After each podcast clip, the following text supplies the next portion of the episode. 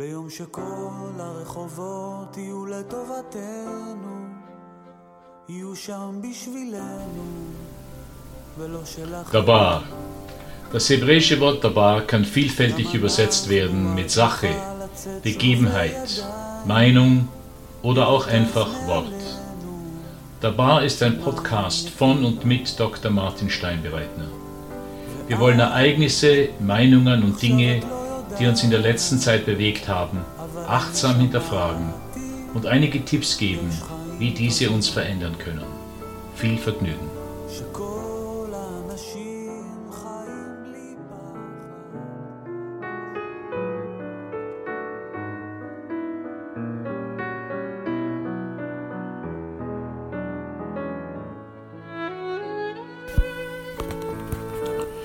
Sukkot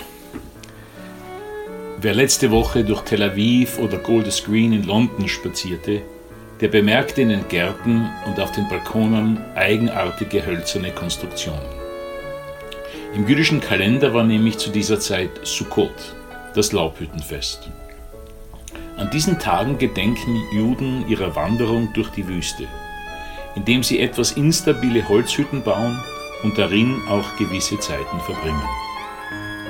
Was immer auch unsere Sicht von Religion ist, muss man doch zugeben, dass ein solches Zeichen ziemlich eindrucksvoll ist. Wenn man in so einer Hütte sitzt ohne festes Dach über dem Kopf, spürt man unweigerlich die Verletzlichkeit unserer Existenz.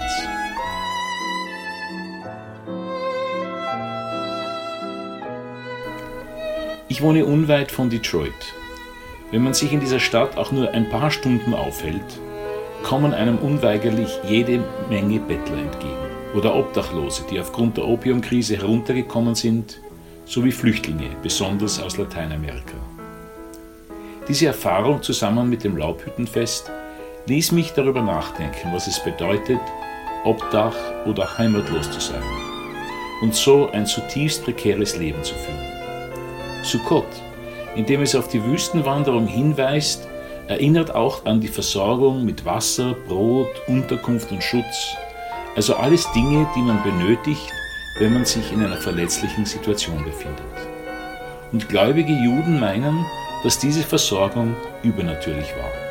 Deshalb, so die jüdische Tradition, brauchen wir uns nicht zu sorgen, wenn sich unsere Umstände ändern, wenn wir unsere Heimat verlassen müssen oder wenn wir auf irgendeine Weise auf Reisen sind.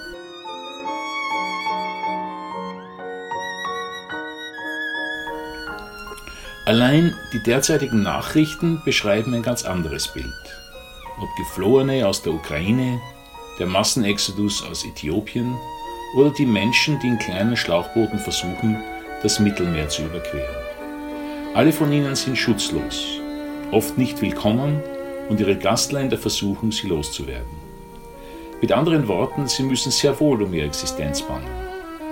Erst vor ein paar Wochen lockte der Gouverneur von Arizona Flüchtlinge aus Lateinamerika in Flugzeuge und flog sie dann nach Washington, wo er sie sozusagen frei ließ. Und das alles, um ein Statement über die Flüchtlingskrise der USA abzugeben.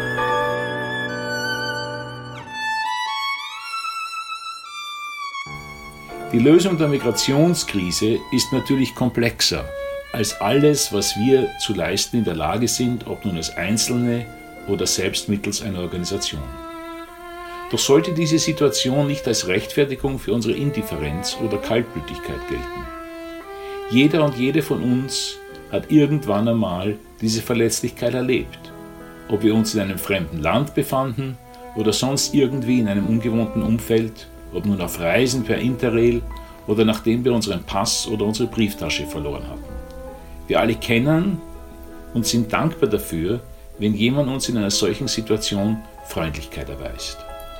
Wenn diese Person uns nicht abwimmelt, sondern vielmehr versucht, großzügig zu helfen, dann sprechen wir oft davon, dass wir unter Anführungszeichen einem Engel begegnet sind.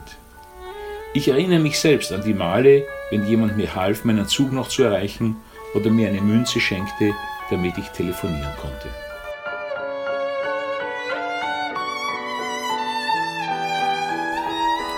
Selbst ohne eine Mahlzeit oder eine Nacht in einer Sukkah zu verbringen, begreifen wir also instinktiv, was es bedeutet, verletzlich zu sein. Und neben Dankbarkeit dafür, dass wir solche herausfordernden Situationen überlebt haben, gibt es noch eine andere, angemessene Reaktion.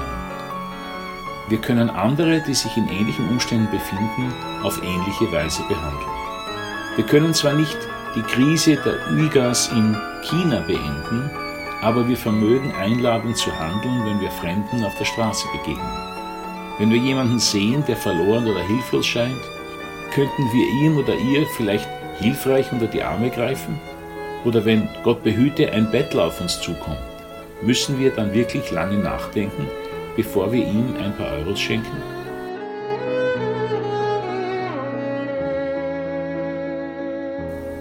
Gepriesen bist du, Herr König des Universums, dass du uns erhalten und beschützt hast und uns zu dieser Festzeit gebracht hast. Dies ist der jüdische Segen für Sukkot. Ob wir nun gläubig sind oder nicht, mögen wir uns dankbar weisen, dass wir bis heute überlebt haben und helfen wir anderen, damit auch dies für sie gilt.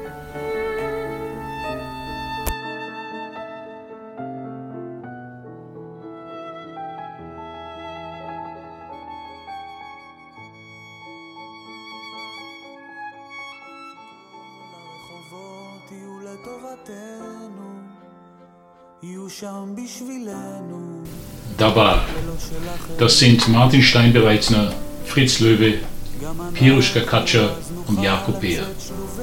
Wenn Ihnen diese Episode gefallen hat, dann abonnieren Sie Daba auf iTunes, Spotify oder woher Sie sonst in Ihre Podcasts beziehen und empfehlen Sie uns weiter.